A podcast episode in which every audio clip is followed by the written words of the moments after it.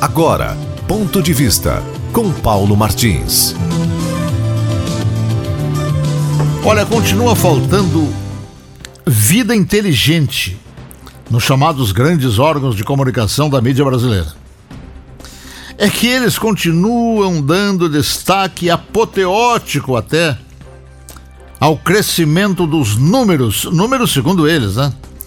Crescimento do número de vítimas do vírus chinês é que essa limitação intelectual continua acreditando que o povo, e por sua vez está acreditando, que a culpa de tudo isso é do Bolsonaro. Ou seja, como se diz popularmente, ainda não caiu a ficha deles.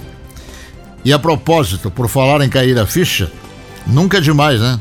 Apenas para ratificar a verdade verdadeira Todo aumento de vítimas dessa desgraça tem um vilão como titular e esse vilão se chama Supremo Tribunal Federal, STF, com seus Gilmar Mendes, Alexandre de Moraes, Dias Toffoli, Marco Aurélio Collor de Mello, Ricardo Lewandowski, Celso de Mello e demais, aqueles demais que formam aquele bando de elementos que lá estão não por méritos, e sim por asquerosa e nojenta politicagem ideológica.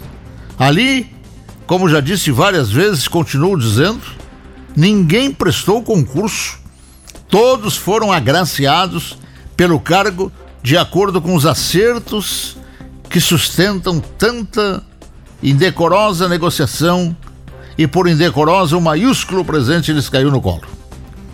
Voltando à mídia, ela não revela, ao destacar os números, que essa tragédia que está nos envolvendo é de total responsabilidade do STF.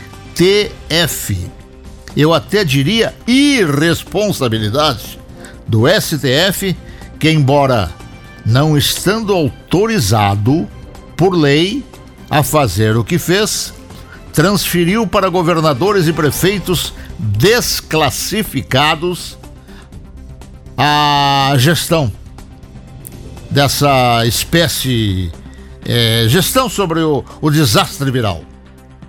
Deu no que deu. Gente morrendo, faltando medicamentos, faltando aparelhos, faltando leitos, faltando tudo que se precisa numa guerra como essa. Olha, no Rio de Janeiro, por exemplo, já estão desmontando. Vejam vocês, hein? Já estão desmontando hospitais de campanha que nem foram utilizados. De seis que construíram, apenas um foi usado. Os outros já estão sendo desmontados sem terem sido utilizados, desmontados sem uso. Meus preclaros, foram 250 milhões do povo brasileiro jogados no lixo. Não é força de expressão, não, viu? É a realidade que agita o pedido enfático de cadeia. Cadeia. Prefeitos e governadores não têm bússola, não têm caminhos, não têm preparo, não têm conhecimento, tendo apenas politicagem hipócrita e estupidez a prejudicar toda uma sociedade em suas sustentações sociais e econômicas. Jair Bolsonaro, o presidente da República, Jair Bolsonaro, o presidente da República, nada tem a ver com esse pandemônio, pois tiraram dele o comando. O STF tirou o comando dele. E o pior, sob as vistas de outros dois moleques que são os presidentes da Câmara e do Senado.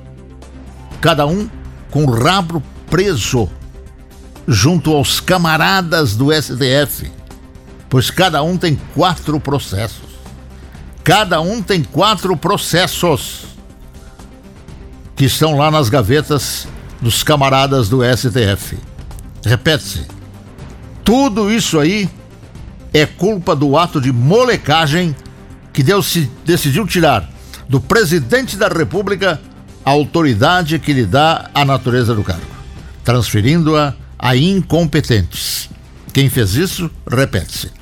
STF, que nos remete agora, em meio à crise, à recomendação bíblica, apoiada na expressão: agora, quem pariu Mateus que o embale. Aqui nas páginas tem a seguinte publicação. Há tempos que a Sanepar tem sido pauta nas sessões da Câmara de Cascavel e no retorno do recesso legislativo voltou a ser assunto de uma longa discussão. A companhia é alvo de algumas investigações e de denúncias feitas por vereadores ao Ministério Público. Agora a Câmara quer permitir por lei que o consumidor possa instalar dispositivo para conferir o consumo marcado no hidrômetro. Ou seja, os consumidores têm direito de colocar ali um aparelhinho para ver a quantidade de ar que ele paga como se fosse água. E a Sanepar não quer. Ela briga para que isso não aconteça. Olha, se a Sanepar está brigando para que isso não aconteça, e ela vem brigando há muito tempo, é porque a realidade é esta. Se a realidade não fosse essa, por que, que não deixa? Por que, que não quer? O aparelhinho ali nos canos. Ora, tem gato na tumba. Isso é mais do que evidente. É mais ou menos aquela história, né? A esposa entra no quarto e o marido está nu com outra em cima da cama. A esposa bate a porta saindo e ele sai atrás dela. Querida, não é aquilo que tu está pensando. Ponto de vista com Paulo Martins.